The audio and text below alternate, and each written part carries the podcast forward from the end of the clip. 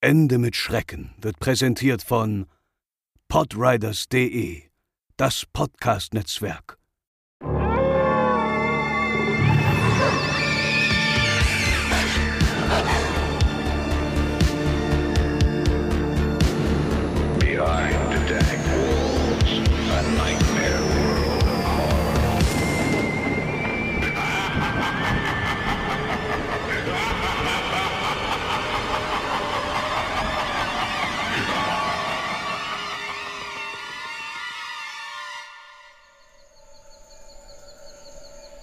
An einem warmen Nachmittag im Mai lernten sich zwei Kinder, ein Mädchen und ein Junge, an einem See kennen, an dem sie den Tag mit ihren Familien verbrachten. Die beiden fragten, ob sie allein die Gegend erkunden dürften, was die Eltern bejahten, solange sie sich nicht allzu weit entfernten und spätestens in einer Stunde wieder zurück sein würden. Die frisch gebackenen Freunde starteten freudig in ihre Abenteuer, überquerten Wiesen, schlugen sich durch Büsche und kamen an einem alten, stillgelegten Flugfeld an. Auch das überquerten sie, als plötzlich ein lautes Geräusch ertönte. Es klang wie die Sirene eines Krankenwagens, aber seltsam verzerrt. Es schien aus dem gegenüberliegenden Waldstück zu kommen. Interessiert betraten sie es und balancierten dort über einen Steg, der über einen kleinen Bach führte. Plötzlich und ohne Vorwarnung tauchte vor ihnen ein seltsames, großes Wesen auf, das sich direkt vor ihnen aus einem Erdloch herausbuddelte. Erst erschraken die Kinder, doch das Wesen machte keinen gefährlichen Eindruck auf sie. Es sah aus wie ein Clown, aber roboterartig und irgendwie nicht von dieser Welt stammt. Es hatte einen großen Hut und trug Handschuhe. Seine Füße hingegen waren nackt. Den Kindern fiel auf, dass das Wesen nur je drei Finger und Zehen hatte. Sie sprachen es an und zu ihrer Überraschung sprach es die menschliche Sprache. Allerdings sprach es nicht mit seinem Mund, es wirkte, als ob es über ihre Gedanken kommunizierte. Sie fragten es, wie es heißt, und das Wesen sagte Sam. Daraufhin deutete Sam auf eine Metallhütte auf einem Feld hinter ihnen und lud die Kinder ein, mit ihm zu gehen. Da Sam keinerlei Gefahr ausstrahlte, gingen die Kinder mit. An der Metallhütte angelangt, verschwand Sam in einer kleinen Klappe, gerade so groß, dass die Kinder durchpassten. Wie Sam mit seinen gut zwei Metern dort hineingepasst hatte, konnten sie sich beide nicht erklären. Innerhalb der Hütte waren die Wände bunt tapeziert. Es gab Möbel und es sah ebenso freundlich aus wie Sam selbst. Er zeigte ihnen sein Reich und sie stellten ihm weitere Fragen, die er alle sehr kryptisch beantwortete. Nach einer Weile fiel dem Jungen auf, dass sie schon weit über einer Stunde unterwegs waren und sie ihren Eltern ja versprochen hatten, bald zurück zu sein. Die Kinder verabschiedeten sich von Sam, verließen die Metallhütte und rannten zurück zum See, wo ihre Eltern warteten. Die beiden berichteten ihren Eltern aufgeregt von ihrer Begegnung mit Sam dem Clown und von seiner Metallhütte. Erst ungläubig und verwirrt, dann besorgt ging der Vater des Mädchens mit ihnen zurück zum Waldstück, wo sie Sam getroffen hatten. Doch sowohl von Sam als auch von seiner Metallhütte fehlte jede Spur. Hallo und herzlich willkommen bei Ende mit Schrecken, euren absoluten Lieblingspodcast rund um urbane Legenden und Creepypasta. Ich bin die Franzi und mir gegenüber sitzt wie gewohnt der André. Hallo Franzi, hallo liebe Hörerinnen und Hörer. Wir hoffen, es geht euch allen gut. Wir hoffen, ihr kommt gut durch die sehr, sehr kalte Jahreszeit. Hm. Ich weiß nicht, ob es bei euch schon geschneit hat. Bei uns hat es das getan und es ist arschkalt da draußen. Und weiß. Nicht mehr ganz so viel wie gestern, aber immer noch ein bisschen. Das stimmt, aber immerhin, ich habe es heute zu meiner Kundin gesagt, immerhin äh, bleibt der, also es ist jetzt auch mal so, dass es mal wieder ein paar Tage hintereinander schneit. Ich habe gefühlt in den letzten Jahren das nie erlebt, da hat es immer einmal so ein bisschen runtergemistet, dann blieb das zwei Minuten liegen und dann war es wieder weg. Das stimmt, ja. Deswegen, ja, freuen wir uns an der, naja, so halbweißen Landschaft hier. Aber es ist auf jeden Fall immer noch zu nass, weil es ist immer noch zu, zu regnerisch. Es bleibt halt auch nicht. Aber die Tage werden wieder kürzer. Das habe ich beim letzten Mal schon gesagt. Und jetzt sind sie gefühlt noch kürzer und die Nacht ist länger. Denn es ist ja schon 16 Uhr dunkel. Deswegen denke ich, äh, es ist doch die perfekte Zeit, jetzt ein bisschen sich zu gruseln und unseren Podcast zu hören. Oder ihr hört ihn im Hellen, wenn es euch zu gruselig ist. Denn heute haben wir ein Thema, ja, was den einen oder anderen einen kalten Schauer über den Rücken jagen lässt. Denn es geht um einen Clown. Ja, zumindest ein Clown-ähnliches Wesen. Ja, aber alles, was schon Clown ähnlich ist, ist schon gruselig genug. Das stimmt. Und es ist ein Hörerinnenwunsch gewesen, nämlich von unserer lieben Hörerin Bina aus der Facebook-Gruppe. Vielen Dank. Die hat sich das gewünscht, das Thema. Hat so einsam auf unserer langen, langen, langen, langen, langen, langen, langen Themenliste verweilt. Und dann dachten wir uns, ach komm, das gucken wir uns jetzt mal an, weil ich kann schon mal direkt vorweg sagen, ich kann es noch nicht. Franzi glaube ich auch nicht. Nein.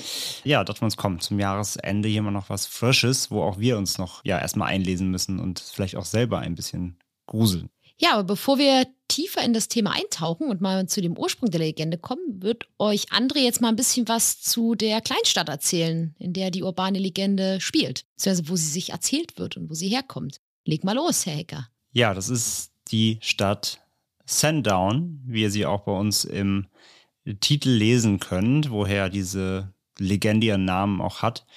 Es handelt sich dabei um eine Kleinstadt äh, beziehungsweise ein Seebad, wie man es nennt, an der Ostküste der südenglischen Isle of Wight, nordöstlich der Stadt Shanklin. Und äh, zudem liegt Sandown an der Sandown Bay, eine Bucht des Ärmelkanals. Und die Stadt wirklich relativ überschaubar, hat 5000 Einwohner, Kleinstädtchen. Und ursprünglich war Sandown lediglich von militärischer Bedeutung, denn aufgrund seiner weitläufigen Sandstrände, die einen potenziellen Anlandungsplatz dargestellt hätten, wäre das im Falle einer Invasion eben vielleicht kriegsentscheidend gewesen. Also es war wirklich früher rein vom militärischen Interesse, bis es dann eben wirklich eine Stadt wurde. Und in Sandown lag auch das von äh, König Heinrich VIII. ab 1544 errichtete ehemalige Sandown Castle. Da es aber zu nah am Meer gebaut wurde, litt es stark unter Erosion, wurde noch vor dem Aufbau des heutigen Ortes Sandown, wie man jetzt heute kennt, aufgegeben. Bei Ebbe soll man aber noch Ruinenreste dieses Schlosses im Wasser sehen können. Und der Bahnhof von Sandown liegt heute zudem an der einzig noch aktiven Bahnstrecke der ganzen Insel. Das mal kurz so ein bisschen als kleinen, kleinen Insight, kleine Überschauer. Wo befinden wir uns heute? Also auf einer Insel in England, in Großbritannien. Und da soll sich was zugetragen haben. Das habt ihr quasi im Einspieler gehört. Aber wir werden es natürlich noch nochmal runterbrechen. Was ist denn die Legende, Franzi? Was besagt die Legende? Was soll passiert sein angeblich im Mai 73? Ja, in dem besagten Jahr und im besagten Monat sollen zwei Kinder, nämlich ein sieben Jahre altes Mädchen und ein gleichaltriger Freund, mit ihren Familien am Lake Common im besagten Ort Sandown gewesen sein. Und gegen 16 Uhr sollen sie dann ein Geräusch vernommen haben, das so ein bisschen wie eine Krankenwagensirene klang.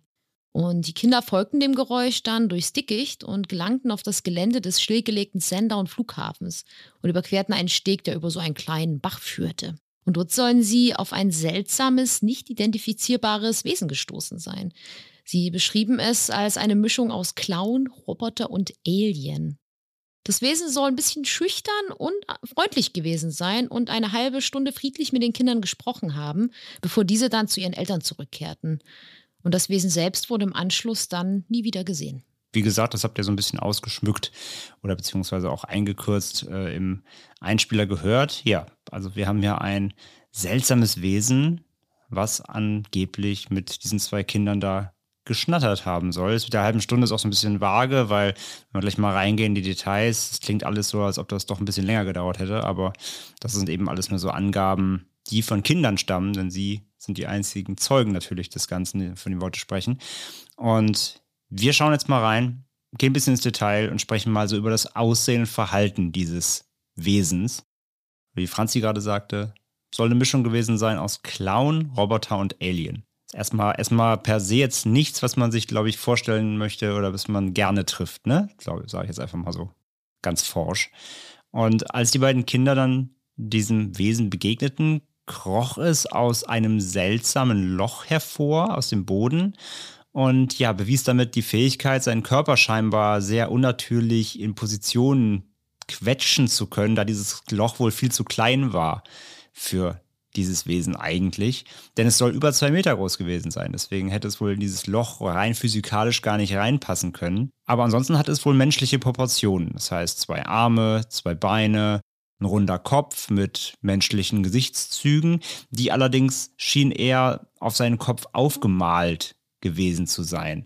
Der Kopf selbst war auch viel zu groß für seine sonst eher sehr dünne Gestalt und hatte die Form einer ja sehr perfekten Kugel. Also es war ganz rund, nicht wie Menschenkopf, ne? Wir haben hier ein bisschen Eierköpfe oder ne, ein bisschen Beul hier, Beulchen da. Aber es soll wirklich komplett perfekte, eine perfekte runde Kugel gebildet haben, sein Kopf.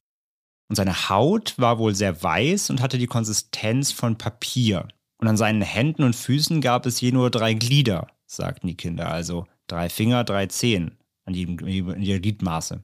Und zwei blaue Dreiecke stellten wohl die Augen dar und ein flaches braunes Rechteck die Nase und der Mund war wohl dünn und gelb und oval.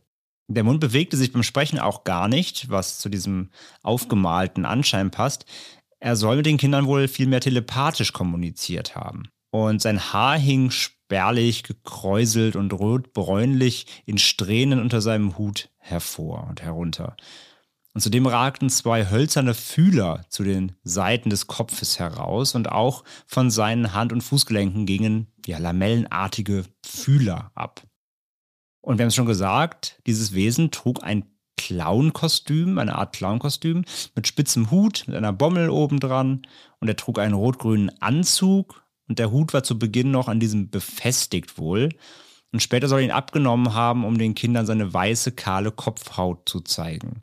Er trug dunkelblaue Handschuhe und seine Füße waren aber nackt. Deswegen konnten die Kinder eben auch sehen, dass er nur drei Zehen hatte, wie gesagt. Die Hose und Ärmel des Anzugs waren lang und hatten Rüschen und ob die angesprochenen Antennen Teil des Anzugs oder des Körpers des Wesens waren, das ist unklar. Und an einem Punkt soll das Wesen dann wohl ein mitgeführtes Buch in den Bach fallen lassen haben, das es dann mit ulkigen Bewegungen, wie die Kinder sagten, wieder herausgefischt haben soll. Und danach sprang es wohl aus dem Wasser und sprang in einem hüpfenden Gang davon, was so ein bisschen aussah, wie wenn ein Astronaut in der Schwerelosigkeit ist und springt. Und es verschwand dann in einer Metallhütte, die man so üblicherweise an Baustellen vorfinden kann, also wie so ein Container. Ja, so ein Bungalow-Container, wie so, genau. ja genau. Und die Kinder wollten dann gerade wieder gehen, als das Wesen dann aber wieder auftauchte und diesmal ein Mikrofon mit einer Art Lautsprecher mit sich führte. Und über diese sprach es dann zu den Kindern und spielte auch das Geräusch ab, was äh, sie vorher vernommen hatten, was so ein bisschen wie diese ähm, Kranken Sirene klang. Genau, was, diese, mhm. was wie die Krankenwagensirene klang. Und es konnte dann das Wesen konnte aber auch ohne das Mikro sprechen. Wobei hier Sprechen halt auch wieder unklar ist laut den Beschreibungen, weil eben hieß es ja noch telepathisch. Ja. Das ist ein bisschen unklar. Also es konnte wohl über dieses Mikro kommunizieren, aber ob es dann nur das Mikro war und dann wieder telepathisch, das ist nicht so ganz ersichtlich gewesen. Genau. Und die Kinder fragten das Wesen dann einfach ein bisschen zu sich aus und dadurch erfuhren sie dann, dass der Name von dem Wesen Sam sei und dass es alle Farben vereinen sollte. Sam lud die Kinder dann mit in seine Metallhütte ein, wofür sie durch eine klappenartige Öffnung kriechen sollten und das taten die Kleinen dann auch. Und dann sollen sie sich in einer zweistöckigen Hütte wiedergefunden haben, wo die Wände mit blau-grünen Ziffernblättern tapeziert waren. In der Hütte selbst befanden sich außerdem grobe Holzmöbel und eine Heizung. Und die obere Etage war dann aber eher weniger geräumig und hatte einen Metallboden. Das Wesen soll, wie gesagt, sehr schüchtern gewesen sein, aber soll sich zeitgleich auch sehr freundlich verhalten haben. Es soll den Kindern gesagt haben, dass es Angst vor Menschen habe und sich auch nicht verteidigen würde, wenn man es angreifen würde. Und es behauptete außerdem, dass es Wasser aus dem Bach trinken würde, nachdem es den Bach gereinigt hat. Und ernähren würde sich Sam wohl durch wilde Bären, allerdings auf eine sehr merkwürdige Weise, denn es, Sam erklärte, dass er seinen Kopf dann nach vorn schob und die Bären dann irgendwie zwischen seinen Augen hin und her und dann hinunter in seinen Mund bewegte. Außerdem konnte Sam wohl mit Bleistift und Papier auch Englisch schreiben.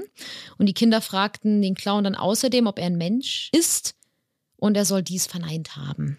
Und dann vermuteten die Kinder, ob Sam vielleicht ein Geist ist und fragten ihn das auch, aber er soll dann geantwortet haben, nun nicht wirklich, aber ich bin es auf eine seltsame Art und Weise. Und die Kinder wurden dann natürlich neugierig, natürlich, und fragten immer wieder nach, was Sam denn genau sein.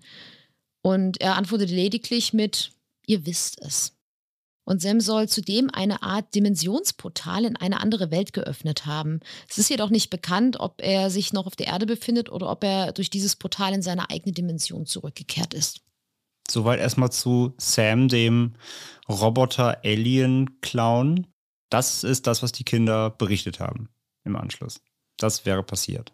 Wie gesagt, im Einspieler ein bisschen eingekürzt, ein bisschen andere Abläufe, aber da habt ihr es ja auch schon grob gehört, aber jetzt nochmal komplett zusammengefasst, das wäre passiert. Ein seltsames Wesen im Wald spricht mit Kindern oder telepathiert mit Kindern, lädt sie ein in eine Metallhütte. Sie folgen auch, was ich auch schon kritisch finde. Mhm. Aber gut, Kinder sind naiv. Und, aber es war halt, wie gesagt, scheinbar ja nicht bedrohlich. Also es hat ja nichts getan. Es war ja wohl sehr freundlich und zuvorkommend und sie haben scheinbar da keine Angst verspürt und ihn dann eben ausgefragt, woraufhin es dann eben, ja, sehr kryptisch geantwortet hat. Also ich wäre als Kind schon weg gewesen, all, wenn der so aus dem Loch rausgekrochen wäre. Mhm. Ich kannte als Kind The Grudge noch nicht, aber ich musste gerade sofort auf so eine Mischung aus Slenderman, The Grudge und äh, Pennywise denken irgendwie. Mhm. Und das äh, ist so eine Mischung, die mich ein bisschen abcreept, muss Ja, ich total. Wie zugeben. gesagt, ich glaube einfach, die Kinder waren auch halt einfach in einem Alter, wo die gar nicht an solche Assoziationen gedacht haben. Einfach. Es wirkte scheinbar alles sehr wholesome und nicht bedrohlich, halt, wie gesagt. Das ist auf jeden Fall erstmal die, der Status quo.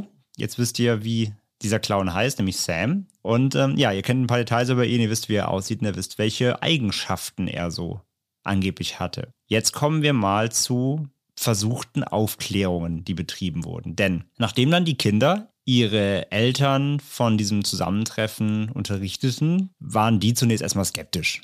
Dachten sich wahrscheinlich, okay, Kinderfantasie, ne? Zu viel, zu viel Fernsehen geguckt.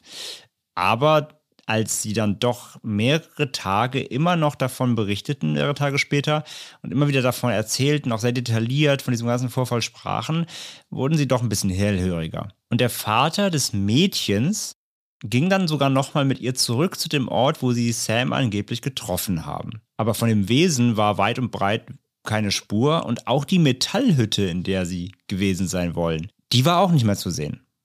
Und an dem Ort, wo das Mädchen meinte, wo sie gestanden hätte, gab es auch keine Spuren, dass da irgendwie mal ein Gebäude stand oder so. Also sie war nicht klein wohl, die Hütte, ne? Also ist jetzt kein kleines Gartenschüppchen, sondern es war wohl echt tatsächlich so ein relativ massives Metallding eben.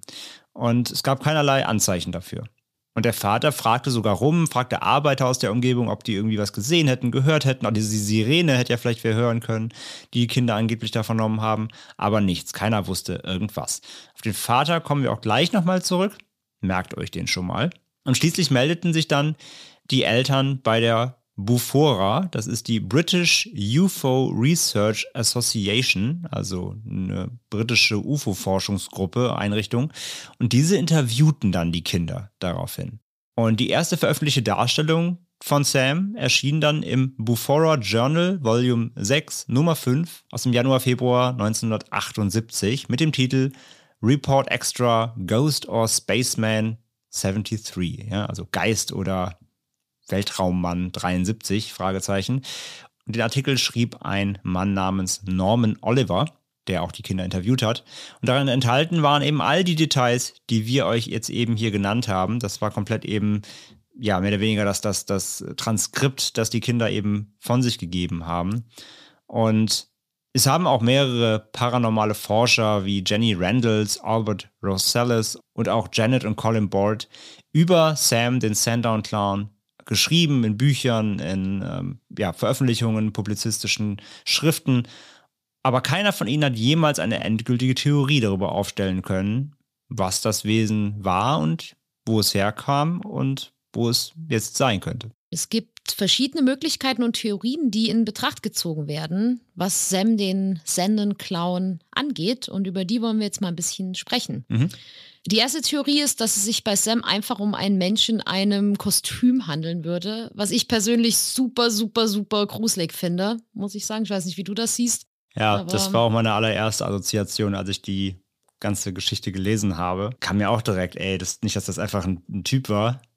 Ob jetzt ne, aus Spaß oder was auch immer, aber es halt ein Mensch war. Das weiß ich, ob das, ob das gruseliger ist, als wenn es ein Monster oder ein Wesen wäre, aber einfach das, das Wissen, vielleicht ein Mann in einem Kostüm hat da Kinder in eine, in eine Hütte gelockt im Wald, ungut, sag ich mal. Ist natürlich schon beklemmende, beklemm- beklemmender Gedanke. Ich meine, es ist ja nichts passiert scheinbar, offensichtlich, aber trotzdem. Also wenn es einfach nur, also wenn überhaupt, ich meine, die ganze Grund- Grundlage, über die wir jetzt gerade reden, ist, dieses Treffen hat stattgefunden. Die Kinder haben wirklich mit irgendjemandem irgendwas gesprochen. Das kann ja auch sein, ne? Da kommen wir gleich noch. Aber sagen wir mal, es gab es wirklich. Und es war eben kein Monster, sondern es war vielleicht einfach nur ein Mann, der, warum auch immer, in einem komischen Kostüm im Wald darum gehüpft ist. Macht's nicht besser, sag ich mal. Nein, nicht wirklich, nicht wirklich. Ich dachte dann so, da wärst du wahrscheinlich der erste Horrorclown. Da hatten wir doch mal vor ein paar Jahren diese Hysterie, wo sich alle Clownskostüme angezogen haben. Vielleicht war das so die Urform davon, aber ich, den Gedanken finde ich auch fast am gruseligsten. Aber der erklärt natürlich nicht, wo die Hütte hin verschwunden ist. Weil Das ich denke mal, wenn das ein Mensch wäre, dann würde der wahrscheinlich nicht äh, da einfach so eine Hütte wegschieben. Und es erklärt nicht, dass er sich anscheinend aus so einem Loch rausgezwirbelt Genau, hat. es erklärt halt einige Dinge nicht, die auch da wieder darauf beruhen, dass die Kinder die Wahrheit sagen oder dass die Kinder sich nichts eingebildet haben. Das mit dem Loch ist seltsam, das mit der Hütte, das war, glaube ich, jetzt kein Quetscher-Wurfzelt, sondern es klang halt, wie gesagt, Mhm. die gibt es noch nicht aus Metall. Und vor allem, glaube ich, es gab 73, glaube ich, noch keine Quetscher-Wurfzelte. Dazu kommt das mit den drei, also drei Finger und drei Zehen kann sein, aber unwahrscheinlich Mhm. bei, einem, bei einem Mann, bei einem Mensch. Also ja, und plus solche Sachen wie, wie er Beeren gegessen hat und also überhaupt die ganzen Eigenschaften, die dieses Wesen ha- gehabt haben soll, passen halt nicht so richtig zu einem Mensch, ne? Das klingt alles sehr widernatürlich. Mhm. Aber rein theoretisch die Möglichkeit besteht und wie gesagt, sie ist schon auch ein bisschen creepy, wenn das wirklich einfach ein Mann war. Ja, man darf natürlich nicht die kindliche Fantasie vergessen, ne? die da vielleicht mit reinspielt bei solchen Erzählungen. Klar. Das stimmt. Ja, die zweite Möglichkeit ist, dass es sich einfach um, eine, um einen Geist oder eine andere Art von paranormaler oder übernatürlicher Kreatur handeln könnte. Was sagt André? War nur der Wind? dass der, der Wind, das Bücherregal, Ja. äh, die Heizung. Ist mit, ich weiß nicht so ganz, wo hier dieses Geist herkommt. Sie haben ihn das ja auch gefragt. Und dann hat er ja so geantwortet nach dem Motto, oder soll geantwortet haben, nicht so wirklich, aber irgendwie doch auf eine, eine oder andere Art. Ich weiß nicht, also die ganze Beschreibung des Wesens würde ich jetzt am allerwenigsten mit so einem Geist verbinden. Also was soll daran ein Geist gewesen sein? Also so ein klassischer Geist glaube ich nicht. Wenn halt dann eher so Richtung paranormaler Kreatur. Manche sagen sogar, vielleicht war es ein Kryptid, eine Art Wesen, Kryptid-Mischung. Ja, stimmt, stimmt. Könnte auch auch noch so halb denken, ja. reinmischen. So. Wenn eher das, so klassischer Geist sehe ich da irgendwie nicht. Also nee, ich auch nicht. dafür ist da zu viel mit drumrum und also das war nicht einfach nur eine Erscheinung, die ihn durch den Wald gespukt ist, sondern nee, für also Geist sehe ich nicht so. Wenn, würde ich eher, wie gesagt, sagen, so Kreatur, Monster, Wesen, Kryptid. Ja, dann gibt es auch noch die Theorie, dass es sich vielleicht nicht unbedingt um eine paranormale Kreatur, sondern zum Beispiel um einen Roboter oder Androiden handeln könnte. Vielleicht war es der Freund von Terror. Ich äh, musste auch gerade in dem Moment dran denken, aus unserer letzten Episode. Man Vielleicht weiß war es ein, nicht. ein Body von Terror. Also er soll ja ein roboterhaftes Auftreten gehabt haben. Ne? Dieser runde Kopf hat ja dazu gepasst, wie er halt diese Beeren scheinbar isst. Da irgendwie schmeißt die quasi in so ein Fach und die laufen durch seinen Kopf durch und fliegen irgendwann runter. Soll ja sehr roboterhaft gewirkt sein. Vielleicht war es irgendein entlaufener Androide vom Militär, der sich irgendwie verirrt hat. Er hat nicht gut genug Musik gemacht und deswegen ist er bei Terra rausgeflogen. Vielleicht auch das. Vielleicht war er vorher in Terrors Hausband. Ja, aber so Roboter-Android, ja, möglich. Aber auch da war, warum, was macht er da im Wald dann? Ne? Also auch zweifelhaft, sag ich mal. Und dann gibt es natürlich, das haben die Eltern ja auch in Betracht gezogen, dass es sich einfach um ein Alien handeln könnte, was auf der Erde gelandet ist. Genau, was extraterrestrisches. Sagen ja auch das mit diesem Dimensionsportal. Mhm. Wobei das tatsächlich auch so, ja, konnten sie wohl auch nicht genau beschreiben in diesem Interview. Also wurden gefragt und sie meinten irgendwie, ja, dass sie hätte, hätte, sie hätte irgendwie ein Tor in eine andere Welt gesehen, was er geöffnet hätte, irgendwie, weiß ich nicht.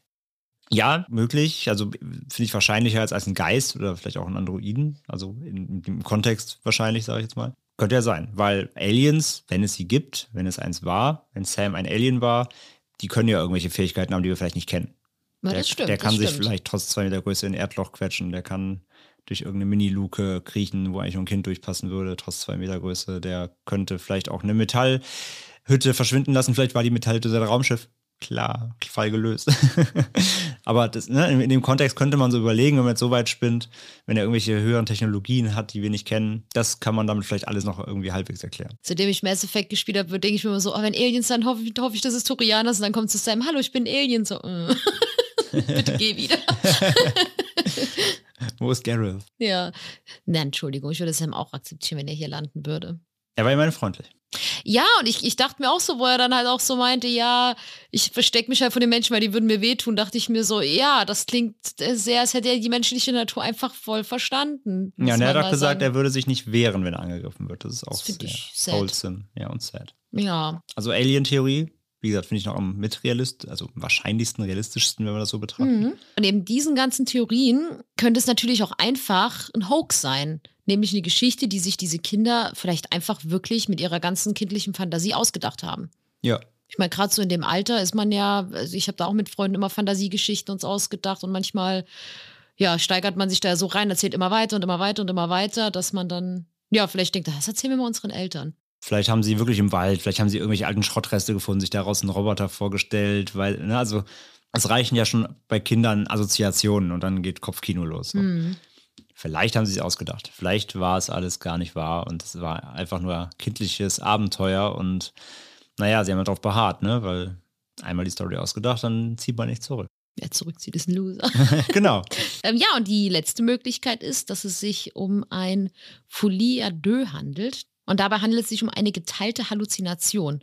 Und Folie à deux kommt aus dem Französischen und bedeutet so viel wie Geistesstörungen zu zweit. Und es kommt da zu einer Übernahme von Wahnvorstellungen durch eine vormals gesunde Person, hervorgerufen durch einen an einer Psychose erkrankten Menschen. Aber die Theorie würde halt bedeuten, dass eines der Kinder wohl eine psychische Erkrankung gehabt haben muss. Und zudem tritt es eigentlich nur auf, wenn die beiden Personen sehr eng miteinander verbandelt sind. Und die beiden Kinder in der Legende waren aber keine Geschwister oder Freunde, sondern einfach nur Kinder, die sich aus einem Urlaub kannten. Also ist die Beziehungsweise Theorie. von diesem Ausflug halt. Genau. Ja, ja. Also deswegen ist die Theorie eher sehr, sehr unwahrscheinlich. Genau, also es hat man dieses, dieses äh, Folie à deux, das ist eigentlich wirklich nur, wenn das zwei Personen sind, die sehr eng zueinander gefunden haben, also Geschwister meistens, die sehr viel Zeit miteinander verbringen, die einander kennen, die Einfluss aufeinander haben. Und das passiert nicht bei zwei fremden Kindern, die zufällig zusammen mit ihren Familien an einem See sind und da anfangen zu spielen in einer Stunde oder so. Also Ja. das ist unwahrscheinlich, wenn auch es passen würde, weil dann eben die eine Person der anderen so viel, so äh, quasi ihre Angststörungen, Wahnvorstellungen, was auch immer, so eintrichtert, dass sie das auch schon bekommt, so ein bisschen. So ein bisschen wie ein Placebo dann. Mhm. Aber also es könnte passen, aber nicht zu der Situation, die geschildert wird.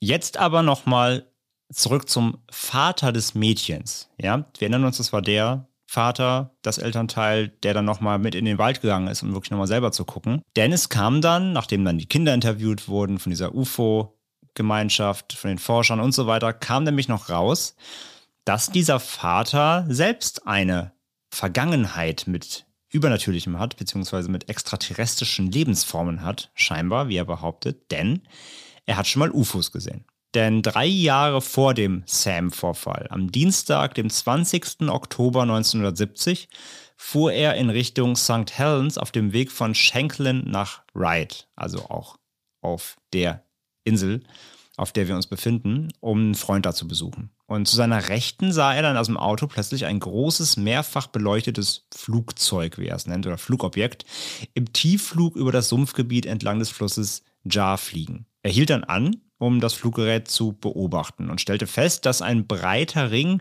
von sieben oder mehr Lichtern zu sehen war, jedes von ihnen eine große und klar definierte Kugel. Er beschrieb es wie eine leuchtende rote Kirsche. Es war durchsetzt mit einem türkisfarbenen und einem weißen Licht und es machte keinerlei Geräusche. Es war absolut stumm. Er setzte seine Fahrt dann fort und das Objekt flog weiter parallel zu ihm. Dann wurde es langsamer, bis es schließlich etwa 300 Meter hinter seinem Auto flog und sich langsam drehte.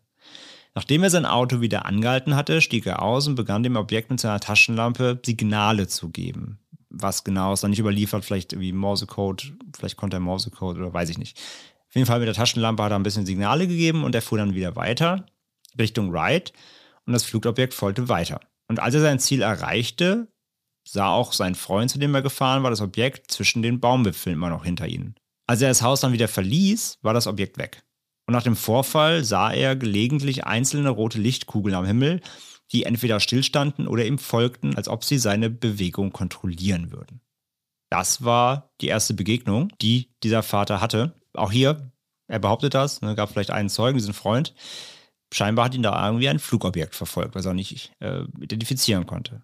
Zwei Jahre später, am 1. März 1972, saß der Vater zwischen 21 und 22 Uhr auf den Klippen der Compton Bay und nachdem er von einer unerwarteten Flutwelle dorthin getrieben worden war, auf diesen, diese Klippen, die anscheinend von einer Art dröhnendem Unterwasserfahrzeug verursacht wurden, wie er gesagt hat, musste er eben dort ausharren, bis die Flut zurückging. Und von seinem Standort auf der Klippe sah er, wie im Wasser zwei große gelbe Lichter schienen, die etwa 40 Fuß entfernt waren und wie die Augen eines schrecklichen Seeungeheuers zu ihm hochblickten, wie er sagte. Und die befanden sich wohl auch nicht weit unter der Wasseroberfläche. Nachdem er das Phänomen dann beobachtet hatte, ging die Flut zurück, die Lichter waren scheinbar weg und es befreite ihn und er konnte wieder runter von der Klippe und mit seinem Auto letztendlich dann nach Hause fahren. Und das war wohl die zweite Begegnung mit einem seltsamen Objekt. Jetzt wird natürlich auch ein Schuh draus, warum dieser Mann dann ein Jahr später, im Jahr 73, natürlich dann doch scheinbar hellhörig wurde, als seine eigene Tochter ihm erzählt hat, sie hat im Wald irgendwie ein seltsames Wesen gesehen. Was vielleicht ein Außerirdischer war. Franzi, was denkst du darüber? Was sagst du zum Papa? Was sagst du zu seinen UFO-Sichtungen? Wie könnte das Ganze zusammenhängen? Ja, ist halt schwierig zu sagen. Also ich meine, solche Aliensichtungen gibt es ja häufiger und ich möchte den Leuten auch gar nicht absprechen, dass sie sowas gesehen haben, muss ich jetzt an der Stelle sagen. Mhm. Also ich äh, finde den Gedanken, dass es auch, also das Außerirdische gibt, sehr wie soll ich sagen, sehr logisch, weil ich kann mir nicht vorstellen, dass wir so die einzigen, ich würde jetzt gern, ich will jetzt nicht sagen, die einzigen klugen Wesen im Universum sind. Sagen wir Lebensform. Ja, genau, die, Ganz die neutral. Genau, Lebensform. und da gibt es bestimmt welche, die schon ein bisschen weiter sind und mal gucken, was so, was so läuft, was hier so abgeht. Also das will ich denen äh, gar nicht absprechen, sag ich mal. Wobei es da ja in dem Bereich auch viele, viele, viele Leute gibt, die sich da Humbug-Geschichten ausdenken, muss man ja auch sagen. Korrekt. Ich habe früher als Kind mal so eine Sendung gesehen, da wurden so Ufersichtungen erklärt und da kam auch mal ganz oft raus, dass die fake waren. Ja, gibt auch auf, auf Netflix und so, gibt es auch solche so UFO-Jäger-Dokus und so, wo auch oft genug rauskommt, dass das halt irgendwie Quatsch war, ja. Aber klar, kann ich mir natürlich vorstellen, dass äh, er dann hellhörig ist, klar. Aber ich muss sagen, meine Theorie ist, ich, ich weiß halt nicht, weil ich war als Kind einfach super, super, super fantasievoll und habe mir auch immer ganz wilde Geschichten ausgedacht und kann mir halt wirklich vorstellen, dass das ja, das vielleicht, weißt du, so die Kinder, das Kind schnappt das auf von dem Papa, der das vielleicht erzählt, sage ich jetzt mal. Ich meine, so ein Kind bekommt das ja bestimmt mit. Nee, da war das Kind ja fünf ungefähr und Mhm. in dem Alter kann man ja schon viel aufschnappen. Und ich kann mir natürlich vorstellen, wenn man sowas halt mitbekommt als Kind, dass man da vielleicht einfach eine weitere Fantasie rausentwickelt. Ja. Das ist so ein bisschen, muss ich zugeben. Also ich bin ja sonst immer sehr offen für alles, muss ich ja wirklich sagen. Aber gerade so mit dem Alter der Kinder und dann spielt man, denke ich so, na, glaube ich eher, das ist ausgedacht. Wobei ich das übrigens auch sehr kritisch finde, dass sie da irgendwie so eine Sirene hören und die Kinder dann einfach in den Wald stiefeln. Also meine Eltern, so muss ich erzählen, die hätten mich nicht allein in den Wald gelassen. Finde Also ich auch. wahrscheinlich Ja. Weiß ich nicht, ist halt schwierig. Ja, aber es ne? muss ja schon weiter weg gewesen sein, wirklich. ja, also, genau, genau. Da kommen wir gleich nochmal drauf zu, aber du, ich fand es gerade sehr, sehr lustig, weil, also das ist jetzt gerade hier der offene Diskussionsteil wie immer, ne? Das, das, da gibt es ja keine Recherchen zu, was wir jetzt gerade besprechen. Du hast gerade genau meine Gedanken wiedergegeben, eins zu eins, wo wir vorher nicht drüber gesprochen haben. Wir sind durch unsere Hochzeit. Verbunden. Ja. Weil es war genau mein Gedanke. Wenn der Vater das schon erlebt hat, wird er darüber gesprochen haben. Vielleicht ist er so UFO interessiert, Alien begeistert. Vielleicht guckt er sich zu Hause 30 Mal Plug Akte X an, weißt du ja nicht. Hm. Aber mit Sicherheit, wie du gerade sagst, wird die Tochter das irgendwie aufgeschnappt haben. Der hat das bestimmt mal erzählt irgendwie. Und genau das ist das Ding. Vielleicht hat sie halt schon Einfluss genommen in den jungen Jahren. Das tun Kinder ja trotzdem, auch wenn sie Mhm. vielleicht nicht alles verstehen, aber das, die kriegen Sachen trotzdem mit und kamen dadurch auf eine, haben, haben sich eine Alien-Geschichte ausgesponnen, weil der Papa hat das ja auch erlebt. Mhm. Vielleicht will sie das auch mal erleben, sowas Cooles, so eine Story. Das ist genau der, das Erste, wo ich dann gedacht habe, na- nachdem ich alles zusammen, so das ganze Bild hatte, inklusive seiner Stories. Das war genau mein erster Gedanke. Vielleicht hat sie es aufgeschnappt und wollte auch mal so eine coole Alien-Geschichte wie ihr Papa erleben. Und es ist aber halt ausgedacht und sie haben halt Fantasie spielen lassen. Genau das war mein Gedanke. Ich denke mir halt die ganze Zeit, also, ja, wenn ich als Kind sowas erlebt hätte und ich würde zu meinen Eltern gehen und sagen, oh, ich habe da so ein clownsähnliches Wesen getroffen. Ey, ich glaube, meine Eltern wären so von den Wald gegangen, geguckt, da wirklich schon jemand verkleidet ist. Ja, ich meine, gut, der Vater ist ja auch noch in den Wald hier, ne? Also, ja. Genau, genau, aber so vorher, weißt du, dass die, äh, Ja. weil sie haben sie Ach so, erst ein paar Tage nicht geglaubt, geglaubt, ja, ja. genau. Und ich glaube, meine Eltern, die wären, glaube ich, ich, ich weiß halt nicht, ne? Ich kann mir schon vorstellen, dass die gucken gegangen wären, weil man dann so erzählt, ja, da war so eine Gestalt verkleidet als Clown. Ich finde, da Wir sind, dann, ja. wir sind dann in seine kleine Hütte mitgegangen. so. Ja, ja, das ist so, da denke ich gehen, mir. glaube ich, bei Eltern alle Alarmsirenen. Ja, das denke ich mir halt. Alarmsirenen äh, an. Und das ist aber das Ding. Ich bin da auch bei dir. Das klingt alles schon nach der Beschreibung, wo sie da waren. Es gibt davon auch, wir werden wie immer, wisst ihr ja, wir verlinken Bildmaterial in den Shownotes und so weiter, werden auch auf Social Media wieder was posten. Es gibt Fotos und halt von Google Earth und so Aufnahmen, wo die ungefähr da waren. Das ist schon nicht so klein, das Gebiet. Dieser See ist schon so, also dazwischen, also zwischen diesem Waldstück, wo sie das Wesen angeblich getroffen haben, dem Bach und so, und da, wo sie mit ihren Eltern waren, liegt ein Golfgelände der Region. Mhm. Das ist ein riesen Golfplatz und ein ehemaliges Flugfeld, ein stillgelegtes. Ja, stimmt, das haben wir auch erzählt. Genau, haben wir ja auch gehört hier. Das ist ja beides nicht klein. Nee. Und da sind sie komplett durch schon. Und dann haben sie erst da, auf diesem, waren sie erst da in dem Gebiet, wo dieser Wesen angeblich war. Das war echt nicht nah dran. Deswegen sage ich, diese halbe Stunde, die am Anfang benannt wird, weil es hieß irgendwie, sie werden eine halbe Stunde mit dem Wesen wohl beschäftigt. Ich glaube, die was war länger. Da waren die locker erstmal unterwegs noch bis dahin. Also ich glaube schon, dass die da so locker ein, zwei Stündchen unterwegs waren. Da gebe ich nämlich vollkommen recht, dass die Eltern einfach zwei Siebenjährige völlig alleine durch die Pampa stiefeln lassen. Gewagt, sage ich mal. ja, so gerade in so fremden Gegenden ähm, hätten, haben meine Eltern immer gesagt, bleibt in Sichtweite. Genau, also, also, das, also sie wohnen ja schon da, ne? Also sie Mhm. wohnen auf der Insel, aber sie, aber nicht an diesem See. Also das, die waren da auf jeden Fall zu Besuch, ne? So in diesem, Mhm. dieser Region. Sie wohnen auf der Insel, aber nicht da. Also sie wohnen nicht in Sandown direkt. Das war halt nur in der Region, aber sie, sie wohnen auf dieser Insel. Aber trotzdem waren sie da nicht zu Hause. Und dann sage ich, bin ich, bin ich bei dir nämlich, dass ob man dann zwei Siebenjährige oder wie gesagt, die ganze Geschichte ist wohl so passiert. Diese Familie war da, das ist wohl anhand dieses Artikels belegt. Das, das Fragliche dieser Episode heute ist eben, ob dieser Clown da war wirklich.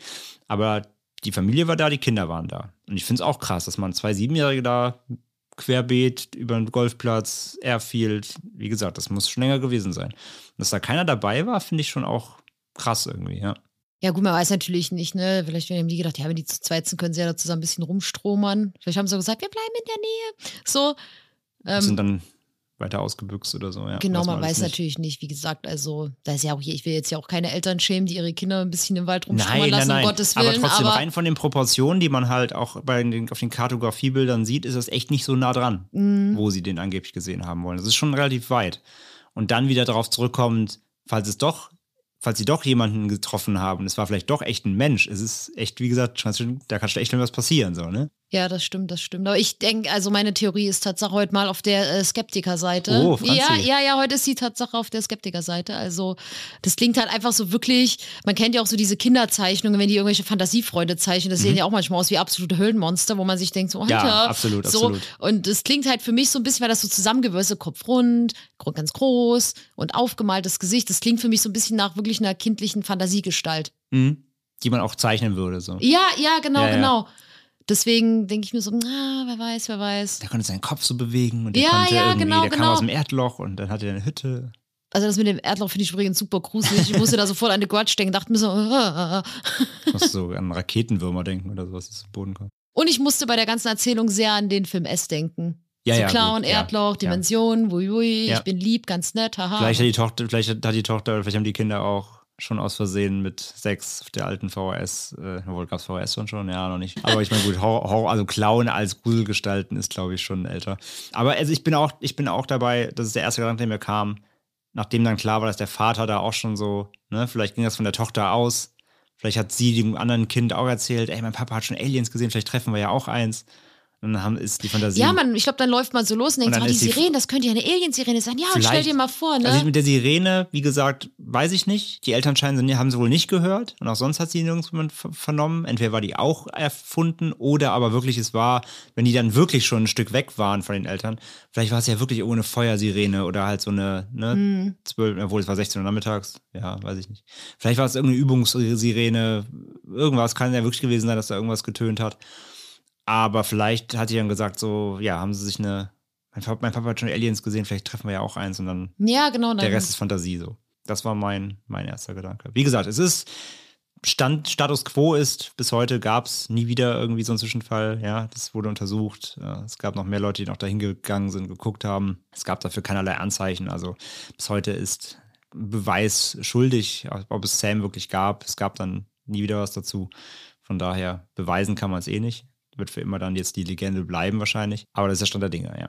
Ja, es wundert mich, weil gerade in so anderen kleinen Städten, die wir schon besprochen hatten, da ist ja dann mal so eine richtige Hysterie ausgebrochen. Mhm. Sag ich mal, es wundert mich, dass bei sowas dann nicht auch so, weißt du, dass die Leute sagen, ja, ich habe sowas ähnliches auch schon mal gesehen oder Gar nicht, überhaupt nicht. Überhaupt nicht. Ich habe so viel abgesucht, auch so, es gibt immer nur die, die gleiche Geschichte, ein bisschen abgewandelt, bis hin dann eben, also erst habe ich so Übersicht äh, mehr gefunden, so allgemein, was ist die Legende, bis ich dann eben diese, diesen Bericht gefunden habe. Und eine Zusammenfassung des Berichts von dieser, von dieser UFO-Forschergruppe und da waren dann wirklich die ganzen Details drin mit den O-Tönen der Kinder eben. Aber mehr gibt's nicht. Das ist wirklich alles, ja. na gut, aber wenn der Papa Alien-Sichtungen hatte, gerade in so Kleinstädten, kann ich mir vorstellen, dass, dass die Leute dann natürlich auch wissen, dass der das macht. Vielleicht haben die auch gedacht, oh, der wieder, ey. also, man weiß es natürlich nicht, ne? Also, aber das könnte ich mir vorstellen, gerade in so Kleinstädten, entweder, glaube ich, es bricht eine Hysterie aus oder es heißt halt, ja, Gott, ey. Der, der erzählt ja immer so komische Sachen, hat er wahrscheinlich seine Tochter mit angesteckt oder zwingt die Kinder. Ja, oder ich glaube auch, es ich glaube jetzt nicht, dass das damals schon die Wellen gemacht hat. Das wird sich spä später erst bestimmt durchs Internet verbreitet haben. Mhm. Das hat ja, also ich glaube jetzt nicht, dass die, dass 5000 Einwohner von, von äh, Sandown oder überhaupt den Städten da, diesen kleinen Städten auf der Insel, dass die alle dieses UFO-Magazin gelesen haben. Das bezweifle ich ganz stark. Mhm. Das stand ja, das stand, das stand ja nicht in der Zeitung irgendwo. Also stand nicht in der Tageszeitung. Kinder sehen Alien oder sowas. Das gab's, das gab's ja scheinbar, soweit ich gesehen habe, nicht. Das heißt, die Bevölkerung hat davon nichts mitbekommen. Mhm. Mhm. Von daher konnte die Hysterie gar nicht sich ausbreiten. Es, es gab gar keine. Ja, okay. Das ist ja, aber ich kann das in der heutigen Zeit, wenn sowas kommt, ne? genau, dann sähe es anders aus wahrscheinlich. Ja, Aber glaub ich nämlich auch. 73, äh, es ist ja nichts passiert. Es ist keiner verschwunden, es ist niemand umgekommen. Es waren zwei Kinder, die was gesehen haben. Und das, wie gesagt, das, die haben das nicht an die Tageszeitung gemeldet. Nur an dieses UFO-Magazin oder UFO Research Mhm. äh, Center. Und die werden das, wie gesagt, keiner Tageszeitung gegeben haben. Mhm. Deswegen, dieser Artikel mit dem Interview aus, dieser, aus diesem Research-Ding, das hat sich erst jetzt durchs Internet verbreitet, ja.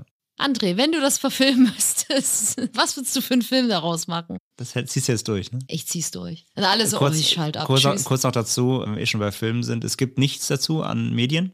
Ich habe geguckt, also es gibt halt wieder so ein paar Bücher und Abschriften von diesen anderen Paraforschern. Das sind aber auch alles so White Paper, die enthalten genau die gleichen Informationen wie der Artikel, äh, beziehungsweise das Interview auch, weil mehr gibt's halt nicht. Mit ein paar eigenen Gedanken noch dazu, aber es ist jetzt nichts äh, erwähnenswert Spannendes. Ähm, und es gibt keinerlei, äh, es gibt keinerlei Kurzfilme und so, wo ich mich fast gewundert habe, weil das wird sich ja mega anbieten auch. Mhm. Aber ich glaube, dafür ist es auch so unbekannt tatsächlich. Ja, Ja, also gibt es gar nichts medienmäßig und ja, Film. Ich glaube, es würde, ich würde das so Science-mäßig machen. oh. Dass dann, dass, äh, dass in einer kleinen Stadt äh, auf einer englischen Insel tauchen immer wieder roboterhafte Alienwesen auf, die plötzlich bei dir im Garten stehen und mit einem Mikrofon reden und fragen, ob du ihr Freund sein willst. Aber alle finden es super gruselig und dann bricht natürlich eine Panik auf, aus und dann kommt die, kommt die Army und entführt und bringt die Aliens in Forschungslabore und dann werden Experimente an ihnen durchgeführt und die sind alle ganz traurig, weil die eigentlich nur Freunde haben wollten. Oh, das ist sad. Aber ich würde auch, ich würde ich würd ein Drama draus machen. Ein Drama. Familiendrama, Oh, glaube ich. Weil ich würde es so machen, dass das Kind, also dass sie den wirklich treffen und dass der Papa aber dann halt wirklich so, aber dass dem würde ich dann so ein bisschen so richtig so, so klischeehaft machen, dass es so ganz, oh mein Gott, Aliens! So, Aliens, wie das Meme. Und dass äh, die Tochter das dann erzählt, der dann unbedingt beweisen wird, dass es den Clown gibt. Also diesen Sam. Und Sam versteckt sich aber, weil er halt weiß, wenn ich, weil er ist dann der Letzte seiner Art. Und ich glaube, dann kommt am Ende raus, dass der Papa nämlich die anderen, die es gab, alle schon entführt und umgebracht hat, um das zu beweisen. Und dann möchten, müssen die Kinder Sam beschützen. das ist dark. Ja. Aber man fragt sich die ganze Zeit im Film, ob es Sam wirklich gibt. Oder ob es nur ein eine. Freund ja, ist. genau, es ist dann so eine Mischung. Es kommt dann erst am Ende raus. Das klingt spannend. Man könnte es auch verbinden mit Serienkillern. Son of Sam. Wow, das ist aber was anderes. Einfach verbinden, dass, äh, dass, dass eine Anhängergilde von Sam, die dem Clown-Alien huldigen, mordend durch das Land zieht, obwohl Sam eigentlich nur Friede und Freude und Eierkuchen will. Und keiner versteht ihn, weil er Ein Alien ein ist? Alien ist. Ja. Nee, das würde ich nicht mit reinbringen. Okay, Bei mir wäre es wirklich ein Drama. okay. Dann, dann nehmen wir deins. Ja, deins ist auch gut. Ja. Ja. okay, stimmt jetzt ab. Welches Drehbuch findet ihr besser? Hashtag Drama Franzi oder Hashtag. Was war nochmal dein Drehbuch? ich hab's vergessen. ähm, Hashtag Alien André. So, Hashtag Alien, André. genau. Welches findet ihr besser? Erzählt es uns. Dann haben wir unser Dreh Drehbuch, äh, unsere Drehbücher auch wieder abgegeben. Ja. Irgendwann, Franzi, irgendwann melden sie sich. Ja, ich hoffe. Dann kommen wir groß raus. Ja, wir sind am Ende, würde ich sagen. Das war Sam, der Sandown Clown. Eine sehr spannende Legende, wie ich fand. Also habe ich noch nie von gehört. Ich auch War nicht. echt spannend und echt auch ein bisschen creepy. Hm. Auch wenn er ja nichts getan hat, aber trotzdem die Theorien darum und so weiter. Aber ja, wir waren uns heute mal einig tatsächlich, ja, Ja. dass wir, dass wir beide der gleichen Überzeugung sind, dass vielleicht hier ein bisschen zu viel kindliche Fantasie am Werk war. Lasst uns gerne wissen, was ihr glaubt. Was war Sam? Was ist Sam? Gibt es Sam wirklich? Gab es ihn nie? Lasst uns das wissen auf Social Media, im Discord, in der Facebook-Gruppe, wo ihr uns überall findet. Ihr wisst Bescheid. Danke fürs Zuhören. Vielen Danke nochmal für die Einsendung, äh, Bina, für den Vorschlag. Danke, danke. Sehr, sehr cool. Ja. Wir hoffen, wir haben äh, das, dein Wunschthema entsprechend aufbereitet natürlich. Und Dann hören wir uns in der äh, kommenden Woche. Da gibt es nochmal unheimlich persönlich. Und dann haben wir auch schon Weihnachten und dann gibt es wieder von uns eine Weihnachts-Special-Folge. Da haben wir auch schon ein schönes Thema für euch. Wuhu! Das wird ganz mörderisch, um schon mal zu spoilern Ja. oder zu teasern. Und bis dahin wünschen wir euch eine gute Zeit und sagen lieber ein Ende mit Schrecken als Schrecken ohne Ende. Und macht's gut. Tschüss. Ciao, ciao.